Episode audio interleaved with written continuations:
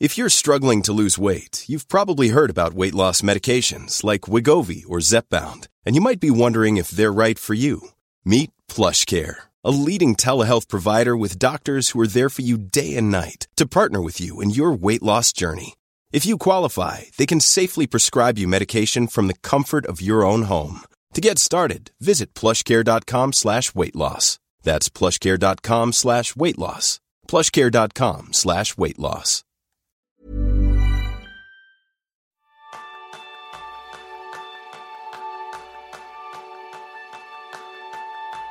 ¿Piensas que puedes ser un mejor padre, madre, pareja deportista, amigo? Ese es el tema principal del programa de esta semana, donde aprenderás cómo entrenar la actitud correcta para vivir días redondos con Patricia Ramírez. Patricia es escritora, conferenciante y psicóloga de la salud y el deporte. Licenciada en psicología, tiene un máster en psicología clínica y de la salud y un doctorado en el Departamento de Personalidad, Evaluación y Tratamiento Psicológico de la Universidad de Granada.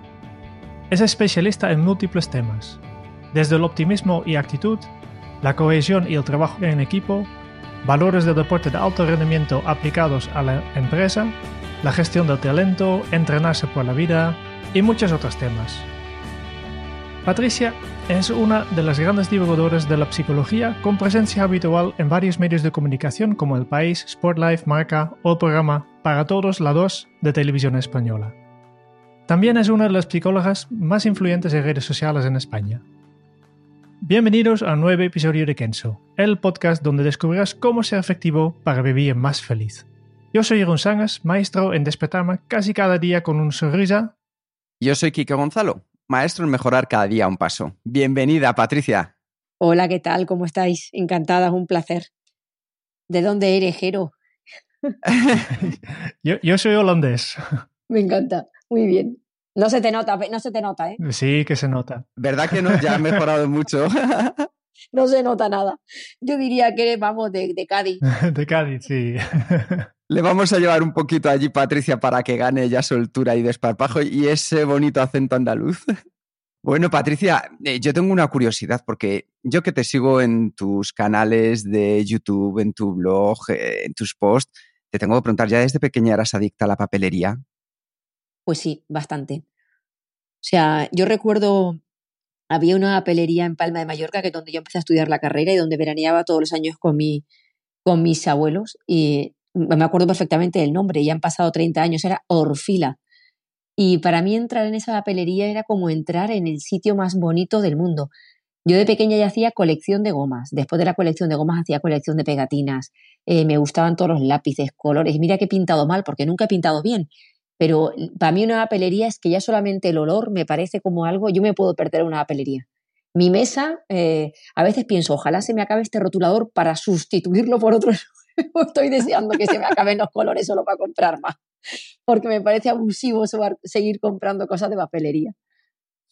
Pero es maravilloso porque yo recomiendo a la gente que te siga y vea esos dibujos que has ido creando en los cuales expresas de una manera muy sencilla y muy directa muchos de los conceptos que vamos a ver hoy.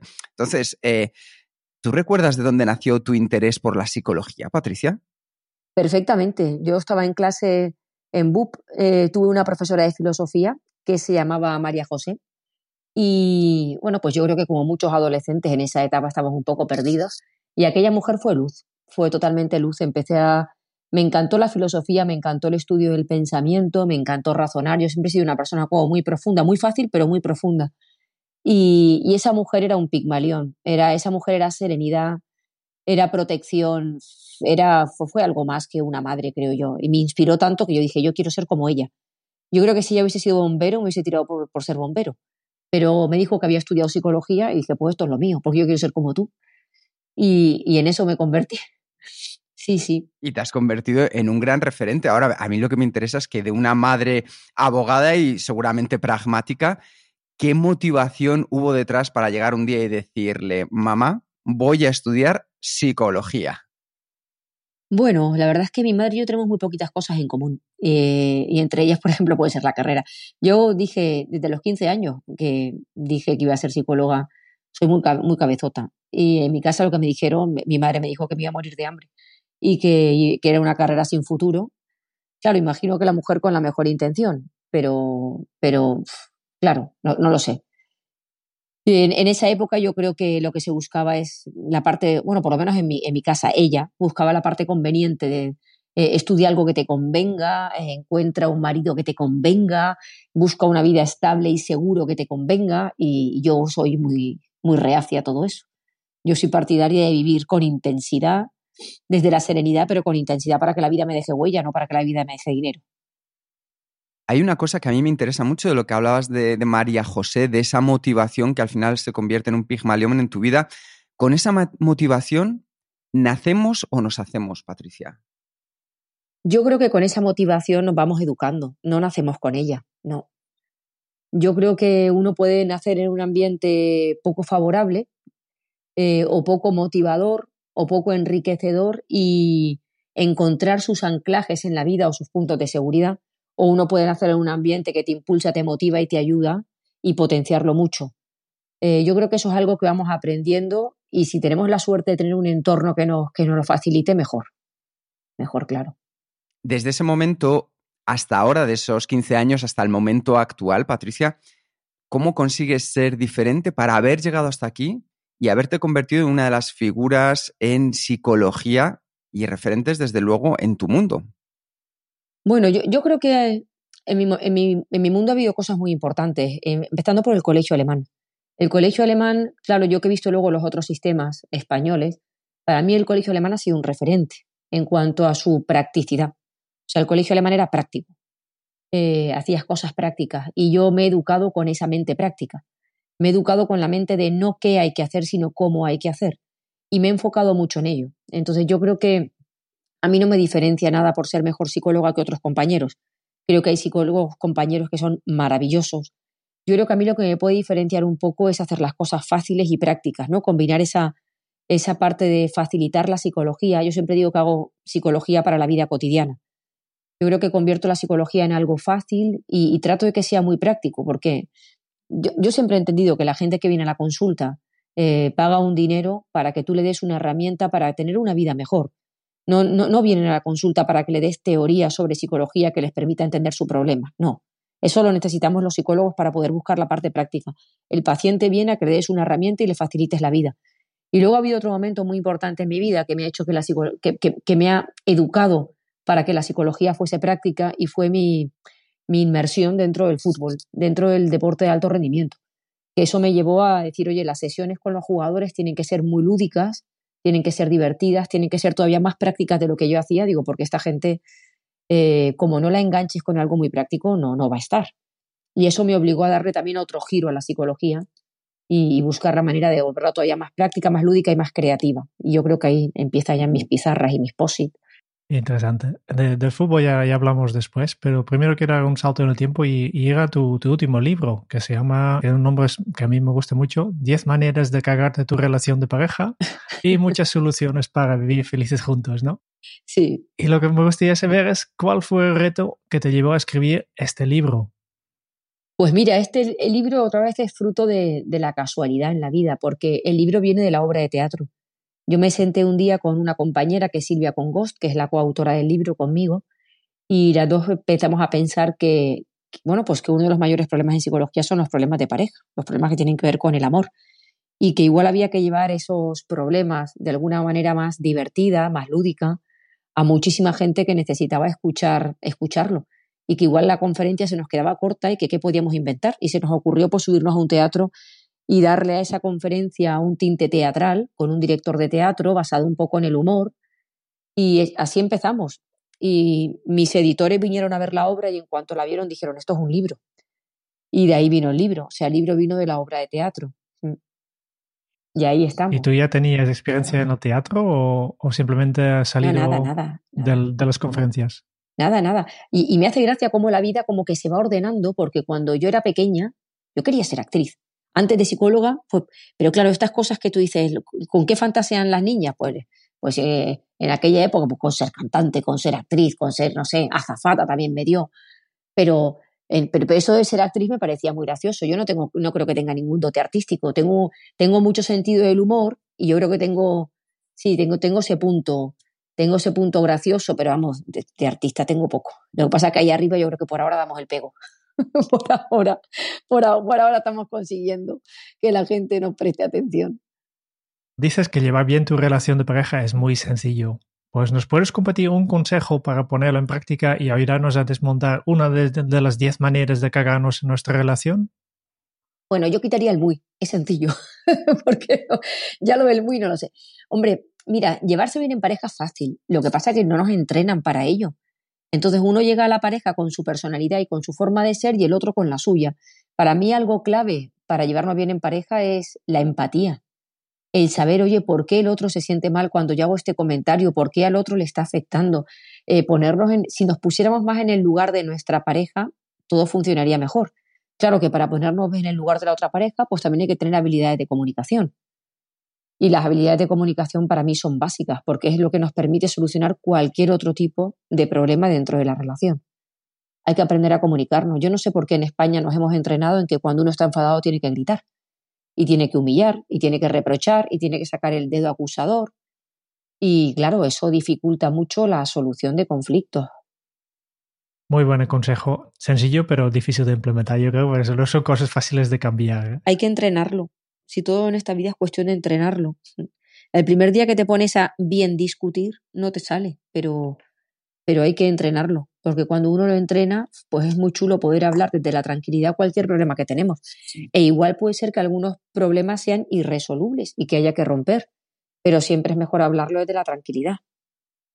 Otro de los proyectos que, seguimos es tu podcast con vídeo incluido, que se llama Tu proyecto de vida Personas de Bien. Sí, mira, esto surge de, yo tengo una ala, hay, una parte de mí que se siente como muy agradecida con la vida. Igual es porque también he tenido muchísimos problemas en mi vida y claro, cuando llegan cosas buenas me siento muy agradecida. Y cuando me siento agradecida yo lo que trato de colaborar con alguna ONG. Entonces yo escribía para Vida Caixa y les propuse que podíamos hacer un proyecto solidario eh, colaborando con una ONG que es Cooperación Internacional y que la idea era que me dieran dinero pues para la ONG, está claro, y que a cambio haríamos entrevistas a personas que yo creo que son una fuente de inspiración para que ayuden a otras personas a ser mejores personas o a tener una vida mejor. Y a Vida Caixa le pareció bien y bueno, pues empezamos haciendo podcast y vídeos a personas que de alguna forma pueden transformar la vida de otros. Y ahí nos dieron pues una partida presupuestaria para la ONG y otro tanto para cubrir pues, desplazamientos, hoteles y demás. Y este año seguiremos eh, con ese proyecto. Porque ya habéis entrevistado a bastantes referentes del deporte como a la boxeadora Miriam Gutiérrez, Santiago Cañizares o Vicente del Bosque. Y tú que has trabajado con tantos deportistas de alto nivel, ¿qué tienen en común a nivel mental para dar el, más del 100% estas, estas personas? Pues eso, tienen, tienen mucha fortaleza mental. Eh, el deportista que llega al alto rendimiento, eh, yo creo que tiene una fortaleza mental. Eh, es capaz de, de no acusar tanto el dolor, de sobreponerse a situaciones eh, complicadas, es gente que sabe competir, que tiene una fijación con un objetivo y sabe dónde quiere llegar, que tiene un nivel de, de método y de disciplina, capacidad de sufrimiento, de saber competir. Bueno, pues que, que, sí, que hay parte de esas variables que son entrenables, pero es que hay algunos que ya lo traen de serie. Y luego tienen un talento sobrenatural, no nos olvidemos esto que si yo ahora pongo a entrenar mi fortaleza, mi capacidad de sufrimiento, eh, no voy a llegar a nada, porque no tengo un talento especial para el deporte. O sea, lo tuve para hacer gimnasia, pero nunca como para llegar a la élite donde está esta gente. Hay veces, Patricia, que tengo la sensación que nos comparamos con estas figuras y queremos o nos gustaría ser como ellos y pensamos, como bien decías tú, que si hacemos todo esto de sobreponernos a situaciones complicadas, de fijarnos objetivos, que vamos a llegar, pero luego está la realidad que es la que comentas tú. ¿Cómo podemos hacer para no luchar en llegar a ese perfeccionismo, sino disfrutar del camino de poner en práctica estos hábitos? Mira, a mí me parece un error, o sea, ¿cuánta gente hay del deporte de alto rendimiento que tenga éxito? Contados con los dedos de la mano. Igual que genios, ¿cuántos genios hay? Pero utilizar estas figuras de genios eh, me parece que es establecer un tipo de comparación que nos, que nos frustra, porque por más que queramos eh, trabajar, eh, pues nunca vamos a estar a la altura de esta gente. Entonces no somos comparables, igual que tampoco somos comparables con alguien que tiene un nivel de inteligencia bajísimo, bajísimo, Pues porque tampoco vamos a estar nunca ahí. Entonces, cada uno de nosotros somos maravillosos tal y como somos y todos estos mensajes que hay en las redes en el que tenemos que inspirarnos en este tipo de gente para superarnos, pues me parece que es poner el listón demasiado alto. Esta gente es especial, genuina, pues porque tiene una serie de cualidades eh, mentales, eh, físicas, biológicas, fisiológicas, eh, bueno, pues que, que, que, conjuntamente le lleva a estar ahí, aparte de todo el trabajo que inviertan. No creo que sean gente en la que compararnos, es gente a la que admirar, pero no es gente en la que compararnos, que hay una diferencia entre compararnos y admirar. Y, yo creo que si nos centráramos más cada uno en nosotros seríamos más felices, sinceramente. Claro, claro. Sí, sí, porque al final para mí una de las cosas importantes que demuestras con todos tus proyectos y todo lo que has estado haciendo, como decías antes, dentro de tantos vestuarios como has estado, a mí me gustaría saber a ti quién te ha impactado como líder y qué actitudes mostraba ante la vida. Bueno, ha habido varios capitanes en, en, los equipos donde he estado que me han parecido que tenían una serie de valores o un liderazgo. Eh, Santa Cruz, me parece que Santa Cruz era increíble, tenía un liderazgo increíble.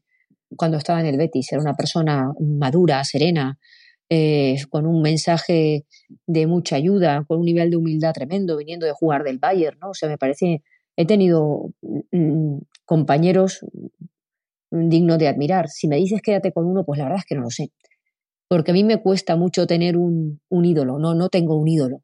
Me parece que todos tenemos cosas maravillosas que son dignas de admirar y que en el momento en que admiras a la gente, también la deshumanizas, ¿sabes? Entonces no soy yo de, no de, admirar, por supuesto, admiro, pues, pues admiro, sobre todo admiro muchísima gente que no, que, no, que no la conoce ni su padre ni su madre y que me parece que hace cosas extraordinarias en la vida.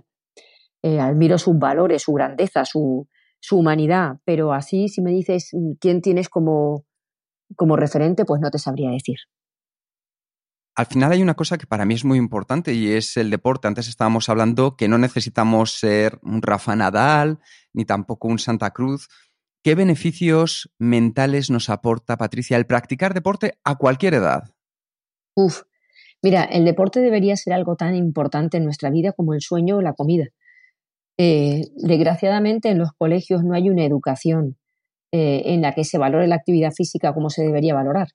Si a la actividad física le hubiésemos dado el estatus que le hemos dado a las matemáticas o a la lengua, hoy tendríamos una población mucho más sana y mucho más feliz. Porque el deporte no solamente nos cuida a nivel físico, biológico, sino que es determinante para cuidar nuestras funciones cognitivas y nuestros neurotransmisores. O sea, habría muchos habría menos ansiedad, habría menos depresión, la gente tendría mayor autoestima, la gente estaría más saludable, su cerebro funcionaría mejor si la gente practicara ejercicio, actividad física con regularidad, con regularidad todos los días. Pero hace falta que ahí cambie. Esto yo confío en que a corto plazo pueda cambiar y que se le dé la relevancia que realmente tiene. Porque ya que estamos, ¿cómo podemos mejorar nuestra actitud en un pequeño paso para comenzar a hacer ejercicio? Yo creo que lo, claro, aquí va a depender un poco de la edad. Lo, porque pues, si tenemos una persona con 50 años que nunca ha hecho deporte, igual tiene que empezar por hacerse un chequeo médico y no salir a correr como un loco. Yo no soy quien para dar consejos sobre esto. Yo lo que puedo decir es que para que tú generes un cambio de hábito, es importante primero que el entorno te favorezca, que tengas en casa la ropa de deporte, que te la dejes al pie de la cama, eh, que te hayas apuntado a un gimnasio, que tengas una pareja que te impulse o una pareja que te acompañe. Y luego hace falta coger un hábito. Eh, el hábito es repetición, es todos los días un poquito, todos los días un poquito, todos los días dar dos pasos, todos los días acercarme al gimnasio eh, y no hablar con esa voz cómoda que a veces nos dice quédate en casa. O sea, es, es como convertir esto en una situación innegociable en mi vida. Tú no te planteas cada día si vas a comer, si vas a cenar, si vas a dormir, si vas a lavarte los dientes, es que forman parte ya de tu rutina. Y tenemos que conseguir que el ejercicio sea, pues sea eso, ¿no?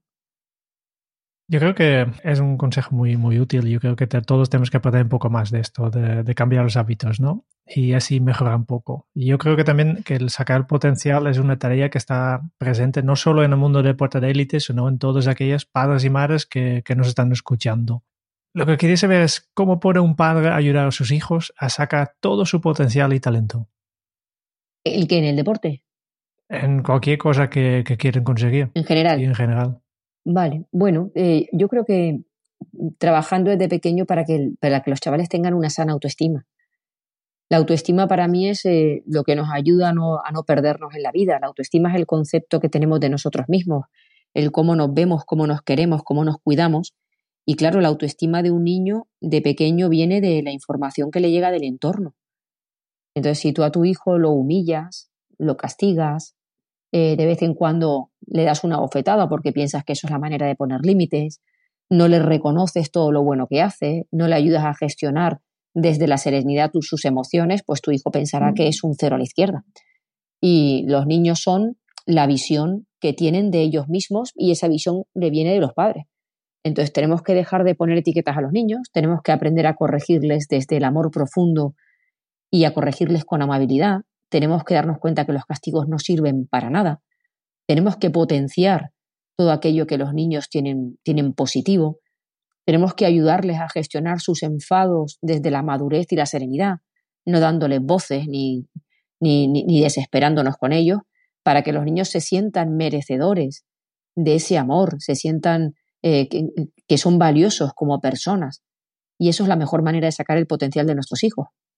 Saber que lo, saber que lo tienen y, y que ellos vean que, que los queremos porque tienen muchísimo valor. Y esto les tiene que llegar, tiene que llegarles diariamente en nuestro amor incondicional. Yo creo que obviamente el, los padres quieren lo mejor para sus hijos y, y lo protegen siempre, pero a veces se, se, concentra la protección natural en, se convierte en, en una sobreprotección. ¿Cuándo pasa esto? Bueno, no hay, un, no hay una regla para saber cuándo pasa porque dependiendo de las circunstancias, la madurez, la inteligencia y las habilidades de cada niño, pues a cada uno habrá que ir dándole responsabilidades según, su, según estos valores, ¿no? Entonces, igual hay un niño que con 10, 11 años sabe coger solo un tranvía, igual hay otro que necesita hacerlo a los 14. Yo creo que los padres tenemos que estar un poco, eh, sin poner en riesgo a nuestros hijos, eh, permitirles que cada vez más resuelvan ellos sus conflictos y no resolverles conflictos que ellos pueden resolver. La mayoría de las veces resolvemos conflictos de nuestros hijos porque no se expongan a una frustración, pero es que se tienen que exponer a una frustración. Entonces, un chaval de, que ha venido del colegio sin deberes tiene que resolverlo él solo, o llamando a sus amigos o preguntando por WhatsApp o enfrentándose al día siguiente a un profesor cuando no lo lleve, pero tú no puedes resolver esa situación por ello. Si tu hijo está malo, tienes que resolver la situación por él y llamar al médico porque no está eh, para eso, pero cuando tu hijo tenga 17 años o 16, igual sí puede llamar solo a su médico y, y, quedar en una cita. O sea que va a depender un poco de la madurez de, cada uno. Pero la idea es no quitarles piedras que ellos tienen que aprender a saltar o a rodear o a tropezarse con ellas para que puedan aprender cuáles son sus consecuencias.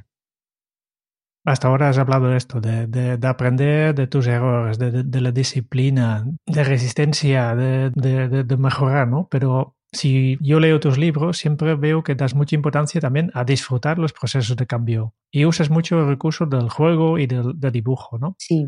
Yo pensaba que, por ejemplo, perder peso o mejorar mi condición física, yo tenía que sufrir y aplicar enormes dosis de autodisciplina. No. Pero resulta que no siempre es así, ¿no? ¿Cómo puedes disfrutar de, de la creación de nuevos hábitos? No siempre es así, porque además hoy cualquier libro que leas con un poco de rigor sobre cambio de hábitos, te darás cuenta que hemos sobrevalorado la disciplina y la fuerza de voluntad y no nos damos cuenta que hay una gran parte importante que tiene que ver pues con, con cómo el entorno nos favorece o con lo que te decía de las repeticiones o la motivación o las recompensas. Entonces, lo primero para hacer un cambio de hábitos es, es buscar en qué medida ese cambio me va a favorecer, o sea, qué sentido tiene para mí, por qué hago esto, para qué lo hago. La gente a veces dice, voy a empezar a hacer deporte, ¿por qué? Porque es saludable, pero el que sea saludable a ti no te motiva. Igual a uno le motiva decir, es que voy a ligar más y voy a tener más sexo, pues perfecto. Parece más frívolo, pero igual es tu motivación. Entonces, lo primero es que cada uno encuentre su motivación verdadera para dar un cambio. Y luego vamos a intentar planificarlo para poder disfrutarlo. ¿En qué horario te viene mejor? ¿Qué personas pueden acompañarte? ¿Qué ganancias vas sacando? De qué manera te va esto motivando, cómo va cambiando esto tu forma de pensar, tu forma de sentir, tu aspecto físico. Eh, vamos a poner, sí, un orden, vamos a utilizar el humor en el sentido en que si no me apetece, pues me puedo decir ahí, pues te aguanta, niña, y venga y tira. Y utilizar un poco el sentido del humor para acompañarnos, ¿no? Pero claro, en el momento en que pienso que todo es fuerza de voluntad y no voy, ya me pongo la etiqueta de que yo no tengo fuerza de voluntad y me bloqueo para el cambio. Pero es que igual hay cosas que podemos hacer sin fuerza de voluntad. Here's a cool fact. A crocodile can't stick out its tongue. Another cool fact, you can get short-term health insurance for a month or just under a year in some states. United Healthcare short term insurance plans are designed for people who are between jobs, coming off their parents' plan, or turning a side hustle into a full time gig. Underwritten by Golden Rule Insurance Company, they offer flexible, budget friendly coverage with access to a nationwide network of doctors and hospitals. Get more cool facts about United Healthcare short term plans at uh1.com. There's never been a faster or easier way to start your weight loss journey than with PlushCare.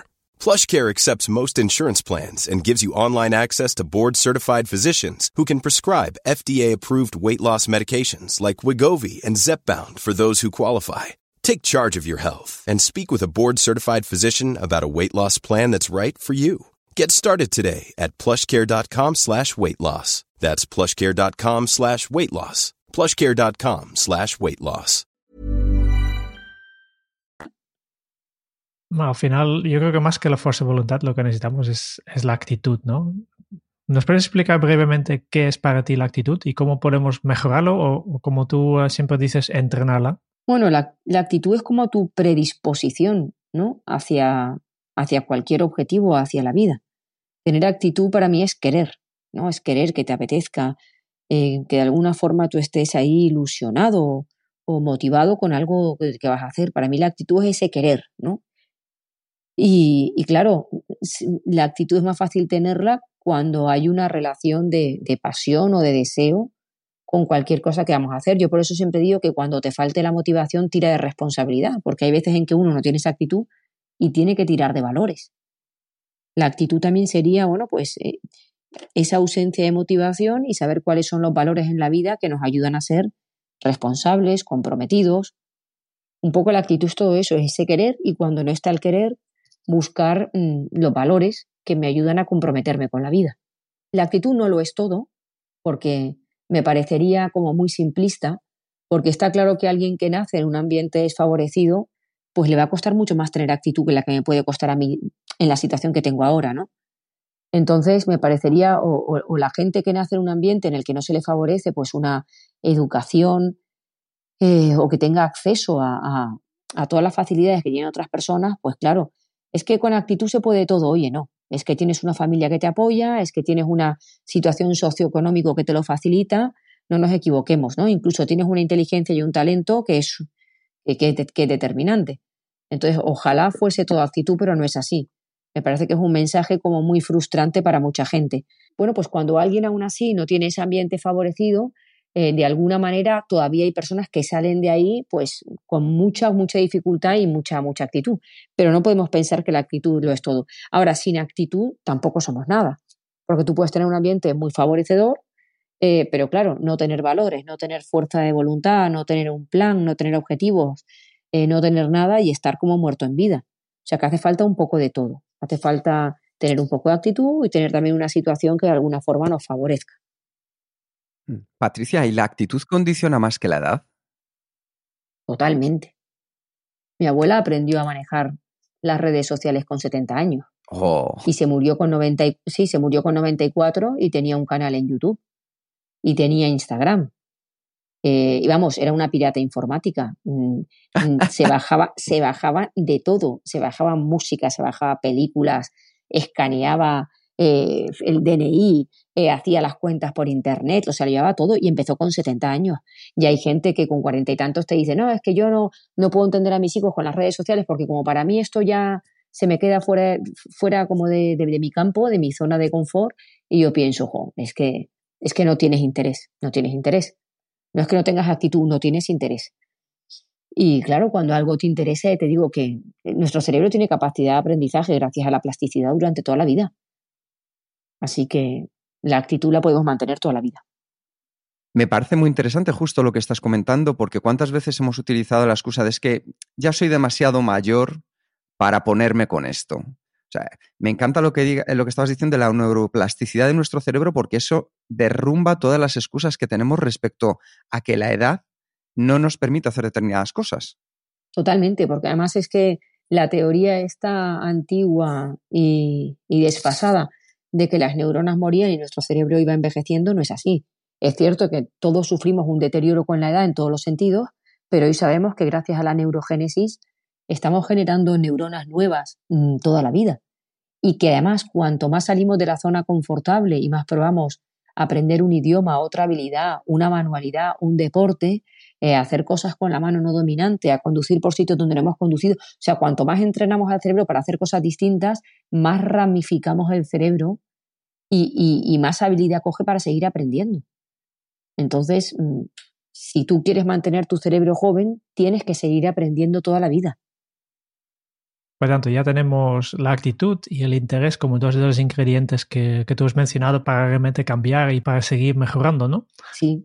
¿Qué hay otros ingredientes eh, que son importantes? Eh, ¿Aquí también eh, entra la, fuerza de voluntad? O, Hombre, claro, está claro que hay una serie de valores como la responsabilidad, la disciplina, la puntualidad, la fuerza de voluntad que nos van a ayudar muchísimo. Y todos esos valores se pueden entrenar. A mí cuando un paciente me dice, claro, yo no hago ejercicio porque no tengo fuerza de voluntad, que luego habrá que ver si tienes un gimnasio cerca, si, eh, si te sabes organizar el tiempo para ponerlo en la agenda, si tienes sobrevaloradas las expectativas y empiezas a hacer deporte y no encuentras el beneficio que querías. O sea, habría que ver muchas cosas, pero la fuerza de voluntad eh, es una. Entonces, igual eh, no podemos entrenar la fuerza de voluntad con algo que nos cuesta mucho, pero sí podemos empezar a entrenarla con eh, situaciones que requieren menos fuerza de voluntad, pero poquito a poco. Igual yo digo, mira, no tengo fuerza de voluntad ahora para ir al gimnasio, pero voy a empezar a entrenar mi fuerza de voluntad leyendo todos los días un párrafo en inglés. Bueno, pues ya estamos haciendo algo. O sea, ya estoy dedicando algo, aunque sea unos minutos, a hacer algo que no me termina de apetecer, pero que creo que me conviene. Y digo un párrafo en inglés, como uno puede decir, inventar cada día una receta más saludable en lugar de seguir cocinando de una forma poco saludable como hay mucha gente que lo hace. O sea, cada día podemos mirar cómo entrenar nuestra fuerza de voluntad o ser más metódico. Y aunque tengo la fuerza de voluntad y tengo la actitud y tengo el interés, nos cuesta todavía mucho cambiar nuestros hábitos o eliminar malos hábitos. ¿Por qué, ¿Por qué es esto? ¿Por qué es tan difícil cambiar? Pues porque, porque los, por lo que tú has dicho, nos cuesta eliminar hábitos porque tenemos otros. Y los hábitos nos llevan a, a hacer cosas de manera repetida sin prestar atención eh, sin tener que pensar, sin tener que tomar decisiones, que es lo que más desgasta. Y claro, todos los hábitos que tenemos en nuestra vida, los buenos y los malos, nos facilitan mucho la vida porque no tenemos que pensar. O sea, esa persona que se levanta eh, y directamente se fuma un cigarrillo sin tener que pensar, es un mal hábito, pero es que le facilita mucho la vida y además le relaja.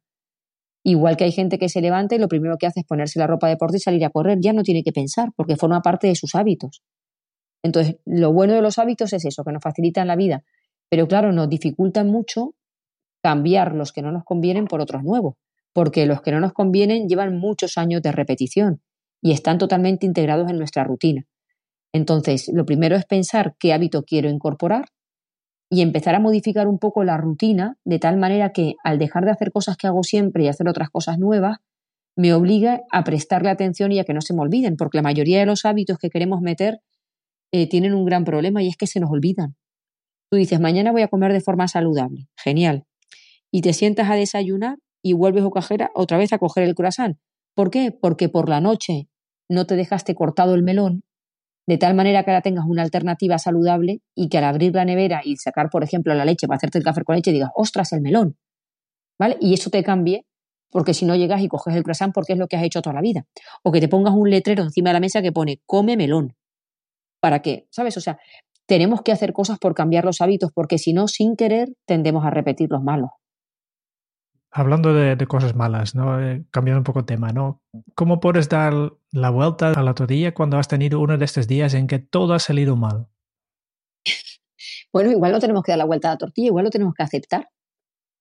Es que, es que tenemos, tenemos infravalorados los días malos y, o sobrevalorados los días buenos es que ¿dónde está escrito que los días tengan que ser buenos? ¿Y dónde está escrito que tengamos que ser felices? Yo no sé en qué momento alguien se inventó que aquí estamos para ser felices y parece que las emociones como la frustración, la pena y la tristeza cuando llegan es como que no las tenemos que tener. Y yo creo que las personas tenemos que tener días felices y días no felices. Y cuando el día no feliz aparece, pues igual lo tengo que aceptar. Puedo analizarlo si me apetece, a ver qué cambios puedo meter para mañana puedo intentar utilizar el humor y reírme si puedo de lo que me ha pasado, o puedo simplemente llegar eh, y aceptar que ese día ha sido malo y que ahora pues voy a intentar tener un final del día un poco mejor. Desde sentarme y agradecer las cosas que hayan sido buenas si las ha habido, leer un libro, ver una serie tranquilo, hacer un poco de ejercicio, hacerme una cena que pueda disfrutar, que hay mucha gente que después de un día malo es como el día ha sido de mierda, ya lo voy a arrastrar para y soy incapaz de, de salir de aquí y me meto en bucle. No, ¿Sabes? Es como ya, es, como ya de perdidos al río. Y para el día que he tenido llego y me meto ahora los tres croissants en el pecho y dos tabletas de chocolate, porque qué menos que darme un, buen, un capricho, ¿no? Y claro, acaba ya con un dolor de barriga que para qué hay un sentimiento de culpabilidad que no puedes con él. Y ya es que el día lo rematas tú. O sea que en algún momento nosotros también podemos decidir si sigo metido dentro de ese bucle y me estampo ya del todo o soy capaz de aceptar que hay piedras y hay flores y que el día que hay piedra, pues hay piedra. Eh, a veces dicen que el optimista debe aprender a vivir con el fracaso, porque, como te has indicado también, eh, muchas veces no se puede cumplir con tus sueños. Y, por eso me pregunto, ¿no sería mejor vivir como un, pesimista y superar siempre tus expectativas? Ya te digo yo que no, porque además es que la ciencia ha demostrado que no es así. Porque el optimista, el optimista no sobrevalora el éxito del futuro. El optimista lo que hace es confiar en que las cosas pueden salir bien y eso también le ayuda a invertir un tipo de esfuerzo porque confían que luego va a haber un premio. A diferencia del negativo. O sea, la ciencia ha descubierto que dos personas que se preparan para un examen, un positivo y un negativo, cuando llega la hora de suspender, el negativo sigue sufriendo por el suspenso. O sea, el negativo no dice, ¡buah, estoy genial! Ya sabía yo que iba a suspender, qué momento de gloria, oye, con mi suspenso, que me había preparado para él. O sea, el negativo cuando llega al suspenso lo sufre, la diferencia está en que en el camino en el que te preparas para ese examen hay uno que está gestionándolo de una emoción que le permite ser más feliz y el otro ya está sufriendo. O sea que poco beneficio le veo yo al negativo. ¿eh? a mí, una cosa que me ha gustado mucho de lo que estabas diciendo es al final lo de cuántas veces terminamos tirando del placer oculto que pensamos que nos va a ayudar a hacer el día un poco mejor si es terrible. Patricia, tú tienes placeres ocultos que te permitas después, pero de un trabajo bien hecho y de mucho esfuerzo. Placeres ocultos, así como que coge, que me relaja y que me. Que llegues y digas, voy a pegarme un disfrute con esto, pero en positivo. En positivo, no porque haya sido un día malo, sino que hoy, hoy me lo he ganado esto. Sí, pero no lo tengo prohibido. Para mí hay un momento especial. Por la noche me gusta, bueno, la cena con mis hijos, pero si no cenar con, mientras preparo la cena, estar con mi marido y tener pues esas aceitunitas y una copita de vino, ir hablando los dos, a mí eso me gusta, no todos los días porque en casa no solemos beber, pero a veces ese momento en el que nos sentamos ahí y le digo, saca un poquito de jamón, ven una aceituna, esto, y, vamos hablando, pues la verdad es que no es un placer oculto, es un aras abierto. Qué bonito.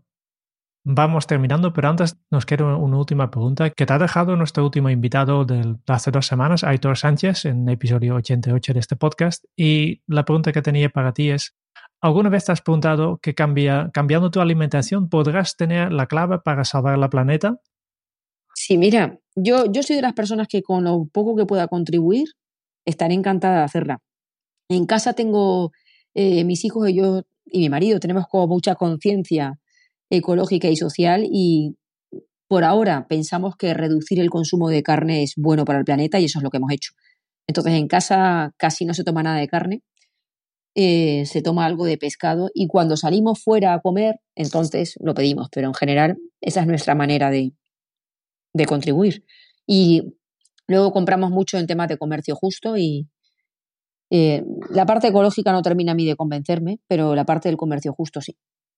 Pues ya, para terminar, quería saber si tienes alguna pregunta final, siguiente paso, sugerencia o mensaje para los oyentes de este podcast. Bueno, pues ¿qué hacen ellos para tener una vida serena? Que ayuden a otros. A ver, igual el siguiente te dice, yo es que vida serena no tengo. Bueno, pues que la busque. Pero la idea es esa, ¿qué haces para tener una vida serena? Vale, ya vamos terminando. Nos queda el cuestionario Kenzo, 10 preguntas, son las mismas preguntas que hacemos a todos nuestros invitados.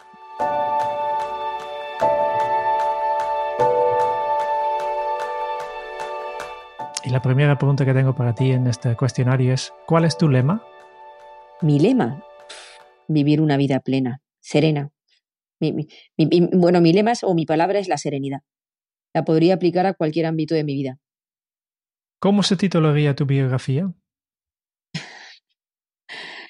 Uf, no tengo ni idea. Yo creo que es una, mi biografía es una historia de superación. Una historia de superación, vale. Sí. Ya, ya es un buen título. Además de tus propios libros, ¿cuál es el libro que más has regalado? La, el, el que más he regalado es El Principito, porque es mi libro favorito. Y, eh, y de psicología, La trampa de la felicidad. La trampa de la felicidad. Sí, de Ruth Harris. ¿A quién te gustaría o te hubiera gustado conocer? Eh, conocerlo conozco, pero me hubiese gustado sentarme a hablar, pues seguramente a... No sé, yo es que soy como muy romántica, igual a Serrat, a Serrat y a Sabina, y saber cómo le viene esa inspiración para esas letras tan románticas. Hablando de ellos, ¿qué canción pones a todo volumen para subir el ánimo? Pues mira, es que yo, canciones más que para subir el ánimo, yo soy como muy nostálgica, entonces me gusta, de Serrat me gusta mucho una que se llama De vez en cuando la vida. De vez en cuando la vida. Y luego sigue Nos besa en la boca. No es que sea para subir el ánimo, en todo caso puede ser como, es una canción muy nostálgica, me gusta esa. ¿Cuál ha sido la pregunta más interesante que te han hecho? No lo sé. No tengo ni idea. No. No. No, vale. ya quisiera recordarla, o sea que no debe, no debe, no debe estar todavía. Está por llegar esa pregunta. Vale. Porque si no la recordaría. ¿Qué se te viene a la cabeza cuando piensas en la felicidad? Eh, mi familia. Pienso en mi marido y en mis hijos. Y en mi perro. Me da mucha felicidad ver a mi perro. ¿Qué película volverías a ver cada año? Bueno, pues cualquiera de Woody Allen. Sí, cualquiera de Woody Allen.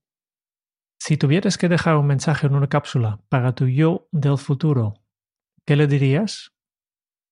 estás mejor de lo que imaginas. o estás mejor de lo que imaginabas. O quién te lo iba a decir, Patri. Algo así, sí. ¿Quién te lo iba a decir, Patri?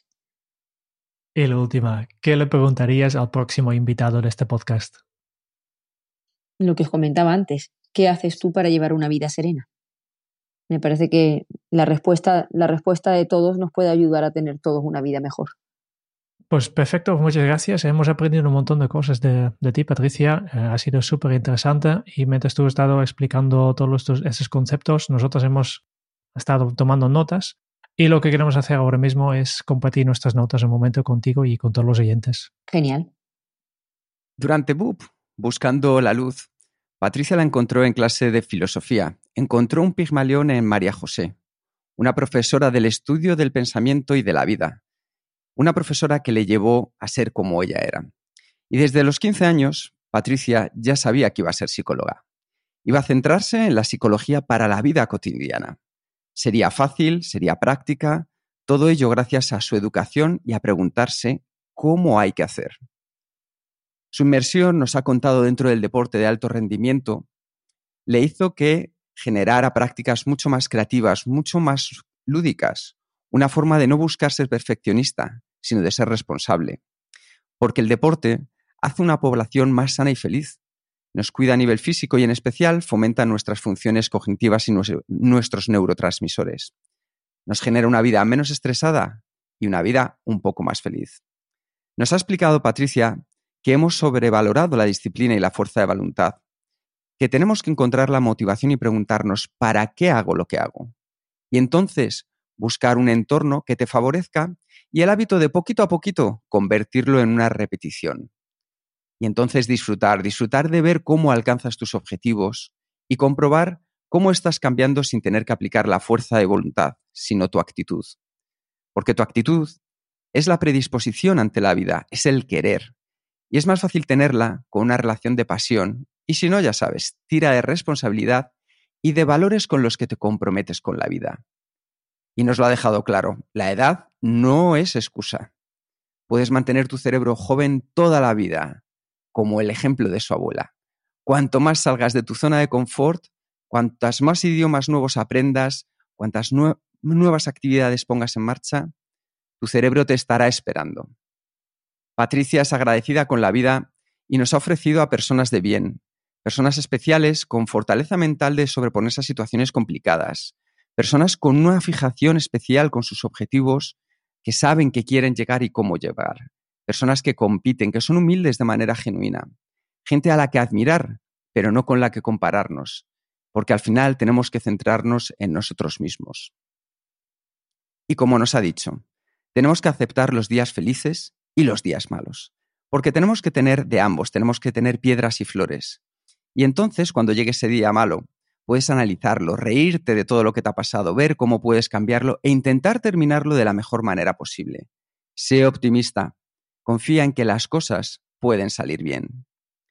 De entrar al sitio más bonito del mundo, la papelería Orfila, a convertirse en un referente de la psicología, Patricia ha compartido su historia y conocimiento con nosotros.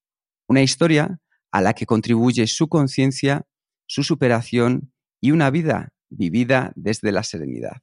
Muchísimas gracias por este tiempo, Patricia. Ha sido un auténtico placer. Gracias a vosotros. Ha sido un resumen precioso. De verdad. Nos alegra. Fíjate que recordando, no, siempre, no siempre me acuerdo del nombre de la papelería, pero ha sido empezar a hablar de ello y cómo eh, los recuerdos ¿no? E, evocan ahí a la memoria a largo plazo y, y sale todo. Es una pasada. Qué bonito. Sí, muy bonito, muy bonito y muy emocionante. Os agradezco mucho este podcast. Al contrario, las gracias te las damos a ti por todo lo que hemos aprendido, Patricia, y seguro que ya verás que los oyentes te van a contestar qué les hace también llevar una vida más serena y lo compartiremos contigo. Muchas gracias por escuchar el podcast de Kenso. Si te ha gustado, te agradeceríamos que te suscribas al podcast, lo compartas en tus redes sociales o dejes tu reseña de 5 estrellas para ayudarnos a llegar a más oyentes.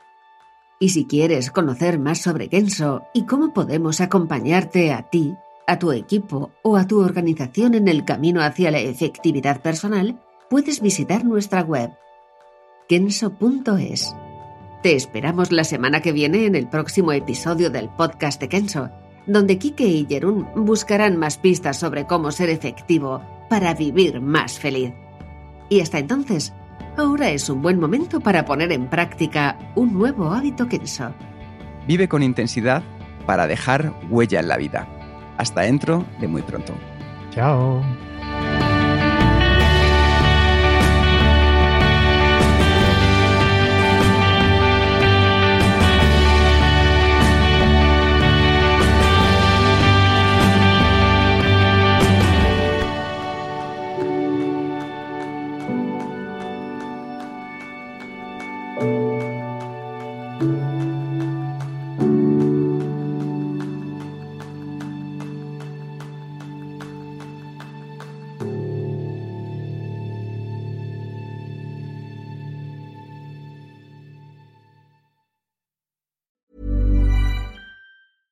Want flexibility? Take yoga. Want flexibility with your health insurance? Check out United Healthcare Insurance Plans. Underwritten by Golden Rule Insurance Company, they offer flexible, budget friendly medical, dental, and vision coverage that may be right for you. More at uh1.com.